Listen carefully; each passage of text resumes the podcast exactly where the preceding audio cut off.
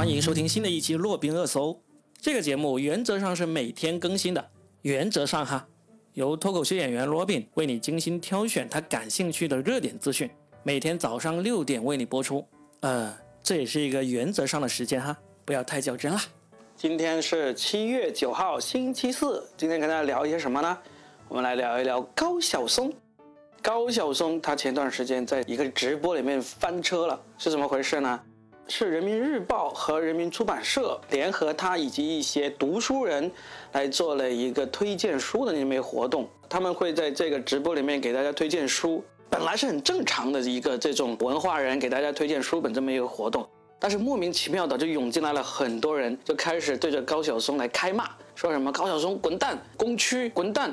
什么伪知识分子、美国人滚蛋，就骂得很难听。我说的这个已经算是比较为了这个节目需要，我要说的比较温和的一些说法了。要是你有看这个直播的话，你可以看到里面有很多不堪入目、不堪入耳的话给骂出来，结果就一直骂到直播突然间就出现了一个黑屏，说主播暂时离开一会儿，然后呢就再也没有回来。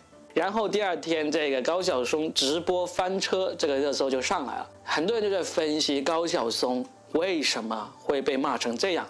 那其实高晓松呢，我估计不用我介绍，大家都知道他是谁了吧？就是文化名人、音乐人。曾经最著名的一首作品就是那个《同桌的你》啊，相信每一个人都知道这首歌是怎么哼唱的。前两年还有一首其实也是挺出名的歌曲，就是《如果有来生》，就是让那个谭维维来唱的。其实高晓松是非常有才的一个人，而且他也在美国待过也很长一段时间，在好莱坞工作过。然后他现在他自己最著名的一个身份呢，就是阿里音乐总监，就阿里集团的音乐总监。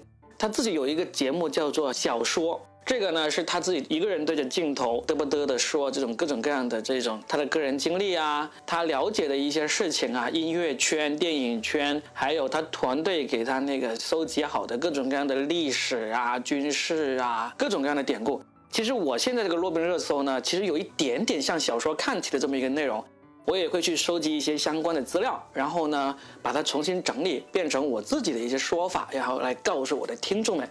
那高晓松当年也是做这么一个事情，而且他这个事情呢做成了大生意。这个小说呢，先是在优酷，后来又转去了爱奇艺，后来呢不知道又转去了哪里。据说每一季的卖出去的价格好像是达到了上亿元，所以呢是一个大生意。他这次被骂了，很多人分析，也就是因为他这个小说这个节目，因为他在这个节目里面呢会有说很多这种看起来是信口开河的一些话题。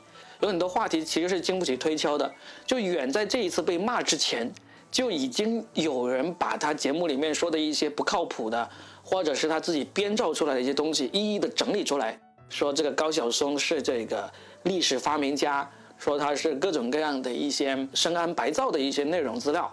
他说了那么多季，其实也已经被那么多人攻击过了，但是一直都没有形成一个很大的一个攻击。他为什么这次才被这个大家一直攻击到他连直播都做不下去呢？我想可能是跟现在这个网络环境有很大的关系。那么另外一个呢，也跟最近中美关系比较恶劣可能有关系，因为高晓松据说是美国人，他拿的是美国护照。当然，这个事情没有经过证实啊。大家得到的一个信息来源呢，就是当初高晓松因为在国内酒驾被拘留了一段时间，但是当时被警察拦下来查酒驾的时候呢，他是拿出了美国护照来作为辩解的。就是因为这么一个未经证实的一个消息呢，所以很多人就认为这个人绝对就是美国人。你作为一个美国人在这里说那么多跟中国相关的事情，而且里面还有那么多不真实的地方。关键他有很多观念还是向着美国的，所以这一次呢，更加可怕的是，他并不是说在高晓松自己的那个抖音账号里面进行那个直播，他是去了人民日报组织的人民文学出版社下面的一个抖音账号去进行这个直播。他虽然不是在上面卖什么东西，但是呢，他在上面给大家推荐书。你说你如果在这个优酷啊或者爱奇艺的这种节目下面去说呢？因为节目本身有很多你的粉丝，大家可能还不会这么群情激昂。但是你在人民日报、在人民文学出版社下面的这个账号呢，怎么说呢？百分之九十九都是爱国热血青年。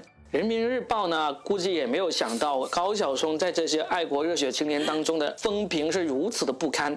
你想想，人民日报什么场面没有见过？就是没有见过他自己请了一个名人过来开直播，然后被骂到不得不要关掉这个直播的。所以呢，这就是高晓松这一次直播翻车。我跟大家说一说这个事件的来龙去脉。那么呢，我也不说我的观点啦，因为我也不是说高晓松的粉，但是呢，我对他的才华依然是十分的敬仰的。但是这一次直播翻车被骂到关直播呢，我觉得还是有点夸张。希望大家有话好好说，有不同的观点，我们就有理有据的来说道理就好了。骂到别人关直播这种事情，最好再也不要发生了，不管对方是什么人，对吧？好了，这就是本期的洛宾热搜。听完之后，记得关注我这个洛宾热搜的专辑哦。洛是洛阳的洛，宾是嘉宾的宾。每天收听我的专辑，可以让你的话题领先朋友圈。我是脱口秀演员罗宾，我们下期见，拜拜。